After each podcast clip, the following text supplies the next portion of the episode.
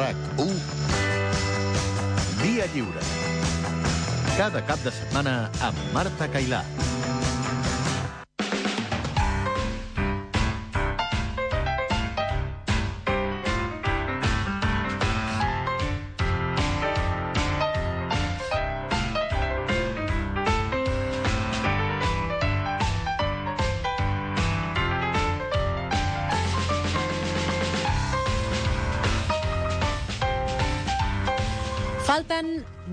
Minuts perquè sigui la una del migdia, 20 minuts en què descobrireu què són les persones frontissa i què són les persones paret. Això us ho hem plantejat en el sumari inicial del programa i no m'ha explicat res més, perquè l'encarregat de fer-ho serà el psicòleg Santi López Villa, que és coach personal, professional, és autor de Reser, i que l'any passat ja va col·laborar amb nosaltres fent-nos una secció i aquest any revalida. Què tal, Santi, com estàs? Bon dia, molt bé, encantat d'estar aquí amb vosaltres de nou. Igualment, tot un plaer. Doncs, eh, Com- plaers compartits. Comencem amb uns conceptes que, sincerament, mm, tu els coneixeràs molt, però al carrer tu surts i li preguntes a algú què és Mm. una persona frontissa o com és una persona frontissa, i dubto, frontissa és la traducció al català, molts ho sabreu, de bisagra, Bisagra. eh? de bisagra, és a dir, és, és aquesta peça de, de metall o de ferro que uneix els dos batents d'una porta o d'una finestra i que permet que s'obri i es tanqui. Molt bé, perfecte. Crec que ja ho has definit perfectament. Permet. Eh? Una persona frontissa és una persona que permet. Que permet que les coses puguin succeir, que les persones puguin ser. Una persona frontissa és aquella persona que és possibilista. Um, avui dia, amb tota la història aquesta que portem a la nostra societat eh, molt basada en la por, eh? ja ho hem parlat en més d'una ocasió, eh, ens trobem moltes persones que, enfront de ser frontisses, són persones paret.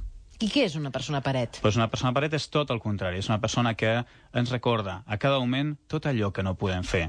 És una persona que ens marca molt bé el límit de la nostra actuació, de la nostra forma de ser, d'allà on arribarem.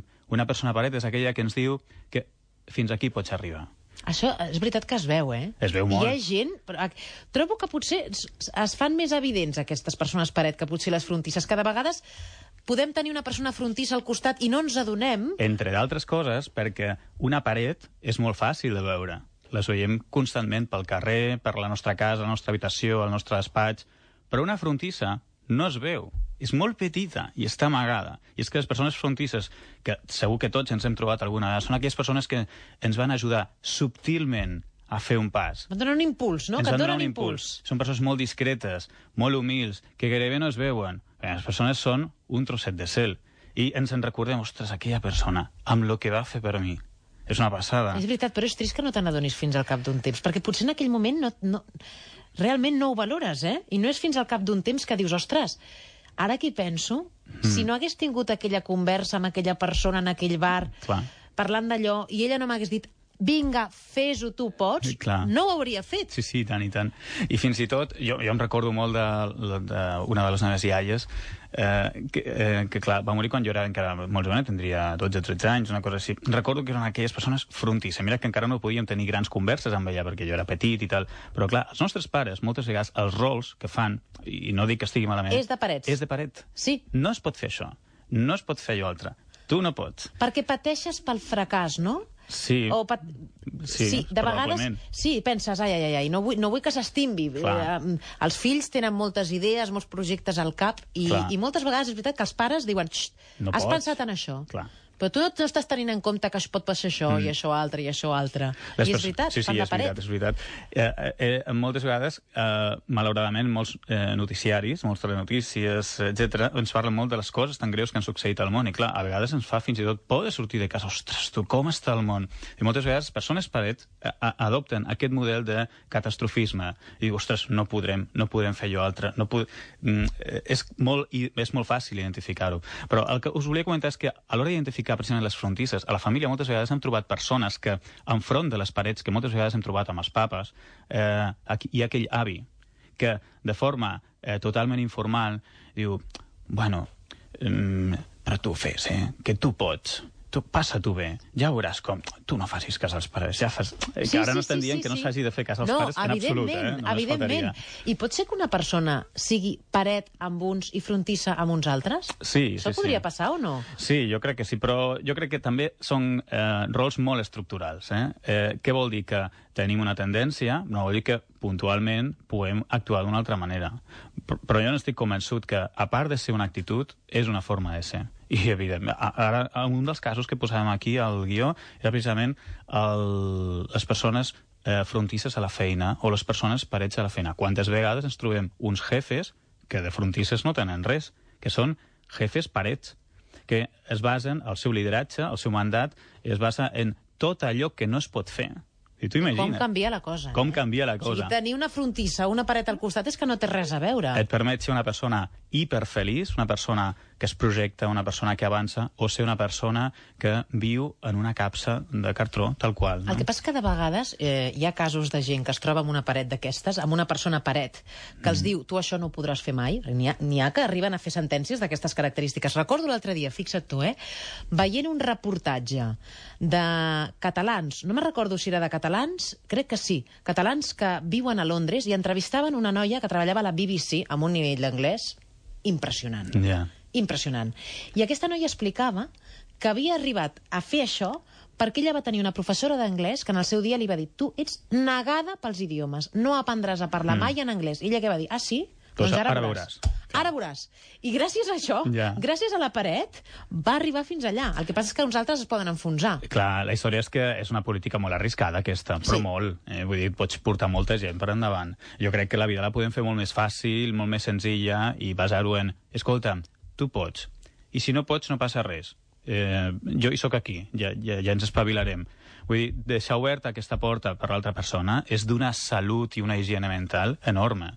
De tota manera, eh, a mi no m'agradaria basar aquest diàleg que tenim avui amb com són, si hem trobat persones frontisses a la nostra vida o no. La pregunta que m'agradaria eh, fer és, eh, que crec que la, la pregunta que ens podria eh, fer anar bé...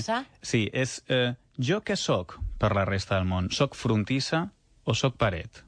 Jo a la feina, amb els meus companys de feina, amb els meus subordinats, els meus jefes, jo què sóc? Soc frontissa o soc paret? I com ho saps, això? Parlant amb els altres? Perquè potser un no és conscient de com és.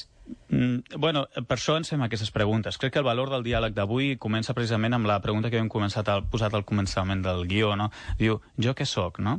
Eh, Frontissa paret. I en el moment en què et fas aquesta pregunta, comences a veure la realitat d'una altra manera. Poses un altre filtre. Ostres, tu, i aquests comentaris tan, tan repetitius que jo tinc amb la gent, de, de, aquest pessimisme estructural que jo tinc amb, la, amb les meves relacions o amb la meva parella, no? Quantes parelles eh, viuen en un màtrix eh, eh, individual eh, que no surten d'aquí precisament perquè és una parella basada en tot allò que no es pot fer. Però si tu ets paret, pots ser frontissa? Ho pots canviar? Això deu ser molt difícil, eh? Home, es pot reser. amb qui has, amb Però qui has anat a parar? Amb qui has anat a parar? Però amb una feinada, vull dir, fer aquest canvi de xip de la paret a la frontissa Bueno, porta però un camí és- de treball personal Però heavy, escolta'm, eh? és com dir... T'agradaria anar al Carib? Sí. Ostres, però està molt lluny. Bueno, però és maca, la, la, el destí és Si maco, vols no? anar-hi, treballa, eh? Escolta'm, doncs, agafem l'avió, que també pot, aquesta feina pot ser molt agradable i, de molt, i pot trempar molt, no? Vull dir que pot ser molt interessant. Bé, encara no m'ha donat temps d'animar-vos, oients, a trucar-nos per reflexionar sobre aquest tema, perquè potser voleu comentar o bé si sou frontisses o si sou parets, suposo que les parets no ens trucareu per dir-nos-ho, però potser teniu una paret al costat i voleu dir, escolta'm, jo he conviscut amb una persona que m'ha fet de paret durant tota la vida o amb un company mm. a la feina, o vaig tenir una frontissa que em va animar a fer X Per tema. aquí va la història. Dius, seria molt bonic que dediquessin temps a recordar totes aquelles persones que han passat per la nostra vida i ens han fet de frontissa. Ens han permès obrir portes i finestres allà on només hi havia parets. No? Tenim, de totes maneres, un oient que ens ha trucat així mm, espontàniament per fer-nos alguna valoració sobre aquest tema que estem abordant. Es diu Jordi Carles. Jordi Carles, bon dia. Bon dia. T'ha tocat dia. aquest tema, perquè t'has animat a Sí, trucar-nos, eh? Sí, sí, a veure, eh, mira, jo, jo faig de professor des de fa 20 anys, i a vegades em toca fer de paret, i a vegades em toca fer de frontissa. Mhm. A vegades he, he, he, de, he de parar determinades actituds dels alumnes, perquè potser a casa no els han ensenyat que certes Clar. coses no es poden fer, o simplement perquè són adolescents i algú els ha de dir que allò no es pot fer. Mhm. Que allò no es pot fer en una comunitat escolar, o que allò no és bo com a actitud mm, vital de relació amb els altres. Mhm. I, I, evidentment, també els he d'animar a que, a que se'n surtin, a que tenen capacitat i que poden fer les coses perquè capacitat en tenen. Però què diries Jo- que jo fas més? Les persones, mm, i, i més els, els que, sigui pares, sigui educadors, persones que, que, que intentem que els altres rutllin i funcionin, persones amb responsabilitats, que tenen gent a sota les seves, diguéssim, ordres o la responsabilitat, jo crec que hem de jugar aquests dos papers, mm. perquè a vegades s'ha de dir que no, i a vegades fins i tot s'ha de dir que no, i és que no, perquè no, perquè en aquell moment no es pot discutir, i ja es trobarà el moment de discutir-ho. I hi ha moments que sí que, es, sí que evidentment les coses es poden explicar amb tots els detalls. Eh?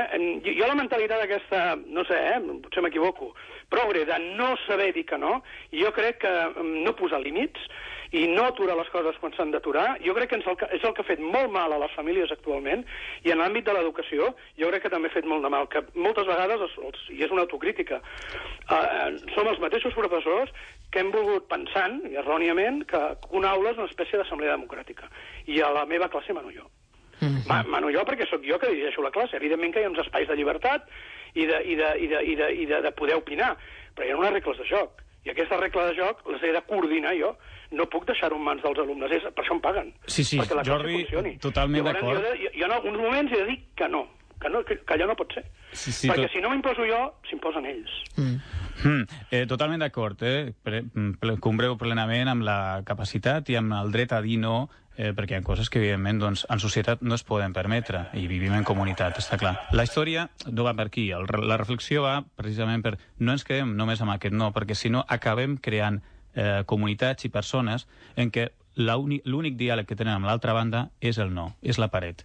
I jo crec que, com bé dius, s'ha de posar i hem d'obrir ja la porta definitivament a que les, les persones, a part de dir no, també se'ls ha de deixar ser.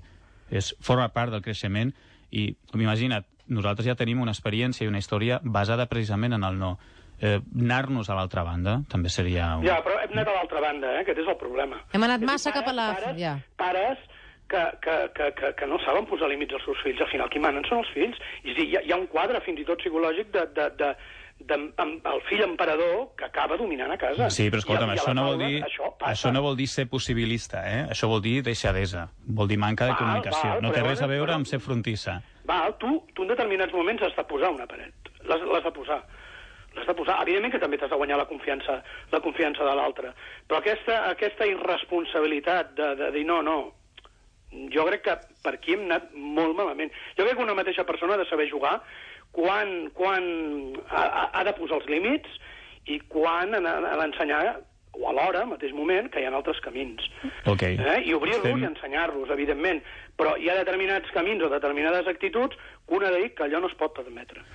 I jo crec que la, la mentalitat progre, Rosa Sensat i companyia ens ha fet molt de mal, molt, molt de mal. Bueno, això és una, una, una, una opinió molt particular, eh? Oh, clar, Que- és la meva. Sí, clar, una Perquè opinió tant- jo subjectiva. també, clar, és la meva. eh, fa uns anys que treballo també amb escoles, instituts aquí a Barcelona i tal, i precisament però he trobat comunitats educatives... d'experiència, eh? I com va l'ensenyament. Vull Sí, dir, sí, però també és veritat que hi ha comunitats educatives- aquesta mentalitat ha funcionat, jo crec que no, eh? Pues, Jo crec que no, jo crec que, jo crec que ens ha portat més problemes que una altra cosa. La prova és com està el sistema educatiu. Vull dir que s'ha fet sota lleis teòricament progressistes, però que jo el progressisme no, no li veig, eh? no li sé veure. Doncs t'agraïm molt que ens Molt bé. hagis trucat, Jordi. Carles, per expressar-nos la teva opinió. Molt bé. Moltes gràcies. Gràcies, que vagi molt bé. Adéu-siau. Bueno, déu nhi eh? És que és un tema- És no, un no. tema, és un tema eh, i a més molt actual, no? Perquè eh, posar-se davant d'una eh, posar-se davant d'un altre d'un grup de canalla i tal, avui dia és complicat perquè no és un tema que depengui estrictament del professor, sinó que, com bé deia el Jordi, és un tema que depèn molt dels pares, no? I no és fàcil saber dir que no en cada moment perquè venen amb molt crèdit eh, des de casa, no? Un crèdit que està avalat pels pares. No és, no, no, és un tema, no és un tema senzill. Però, bueno, no voldria deixar perdre el valor de ser frontissa davant d'aquest problema que és molt real, eh, que és la És una dificultat cosa de no poder treu dir l'altra, no? treu És el que deia el Jordi Carles. Vull dir, en uns moments s'han de posar parets. El que sí que és important, el que no pot ser és que constantment posis parets. És Clar, a dir, aquesta és la història. Si tots s'acaben posar parets- Clar, en què l'altra persona, sigui un alumne, sigui un amic, té un, una, una oportunitat per desenvolupar-se com a persona, Clar. aquí, aquí és quan s'ha de fer de frontissa, de dir, aquí desenvolupa't i, i animar, però Clar. és que a mi pel que m'ha semblat entendre el Jordi Carles, ell ja ho fa de frontissa quan cal, però quan no se pot fer una cosa has de posar una paret, Hmm. De jo fet, ho és que hi han de ser les dues coses. Clar. No? El que passa que a nosaltres, que som tan bipolars, eh, o fem una cosa o fem, o fem una altra. I clar, quan només som de frontissa, doncs, evidentment, acabem un, és un, dese, un laissez-faire, no? que diuen Mm. els francesos. No hem d'anar per aquí. Jo crec que val la pena tenir les dues balances ben posades. Eh? Tenim a més oients que volen intervenir, per exemple, la Carme. Carme, bon dia. Hola, bon dia, bon Marta. dia. Tu diràs, Carme. Mira, doncs que jo m'ha agradat molt aquest tema perquè sempre he pensat com t'estava de les coses, no? Soc una iaia de 71 anys que tinc nets Sí. i que, que penso, doncs pues mira, jo, sé, jo sóc una iaia frontisa, encara que de tant en tant també poso paret. De veritat t'ho dic, eh? Perquè ara mateix he fet un viatge i, i unes senyores que venien, bueno, d'altres uh, argentines i així, ai, pues quiero, sense, sense anar sempre amb elles, pues quiero tener comunicación contigo, tiene lo que sigui, no? Sí, I sí. després que els meus nets se senten a gust en a mi, encara que de tant en tant em poso una mica sèria, però sí que he sigut una mare, una amiga i una iaia pues, bastant frontisa i estic molt contenta de ser-ho. I això t'ha vingut d'una manera natural? És a dir, és una manera de ser teva o ho vas Sempre, aprendre sí. d'una actitud... No, jo ja sóc una, una, la, la mare, ai, la, la, la germana d'un de cinc persones, no?, de cinc germans, Sí. I era la gran, i aleshores fa que tu, doncs, tinguis responsabilitat, no?, i que, no, i que estimis molt en la gent. Si tu estimes a la gent i a les coses, sense donar-te en compte, ni donar-te el, el, el pisto de que fas les coses, sempre intentes, doncs, en aquell moment necessari, doncs, obrir la porta, oi? I, Facilitar-ho. Facilitar-ho. Eh? Ja, ja, ja, ja ha dit una paraula fantàstica, que és la paraula estimar, no? L'estimar Sí. va molt relacionada eh, Amb amb, la, això, sí. amb la paraula motivació. I clar, moltes vegades quan diem eh, eh, ser frontissa vol dir eh, animar a que la gent pugui fer. Animar vol dir no solament deixar fer, sinó fes i jo t'animo, jo t'acompanyo, que Sí. no, és, no, no és el mateix. Eh? Vull dir, la paraula estima m'ha agradat molt. Sí, perquè tu no pots... Estimes els teus moltíssim, no? Però també, sense donar-te en compte, pues, vas de bé a, amb tot el que t'envolta, no? Clar. Siguin gent teva o, o no sigui gent teva. Eh? I aleshores, pues, en aquell moment no ets egoista i si hi ha qualsevol cosa que en aquell moment tu puguis fer, eh, sense, amb discreció, pues mira, ja està. Això, eh, què, què val? Doncs per, per qui t'ho mira o per qui se n'ha donat compte res. Res, però per a mi sí que val. I com que això val per mi, doncs ja m'està bé. Molt bé. Carme, t'agraïm molt que ens hagis trucat també per donar-nos el teu testimoni i celebrem que t'hagi agradat. Gràcies. Escolta, que Moltes gràcies, eh, identificat Carme? en persona frontissa. Gràcies. Un petonet. A vosaltres. Adéu. Adéu-siau, adéu-siau. Bé, doncs la Carme és frontissa. Avui també hi haurà gent que és paret, eh, escoltant-nos. Mm. Volies acabar? Perquè tenim tres minutets. Hi havia un conte que ens volies explicar. Ostres, sí. Eh, acabem aquest conte? El que tu et sembli. No? Com vosaltres vulgueu. O acabem comentant el cas real de la Dúnia. Um, Et deixo escollir. Bueno, el conte El que crec- és, el que és bastant que- més amorós, és més bondadós, el cas real és una mica més durillo, és I- més paret.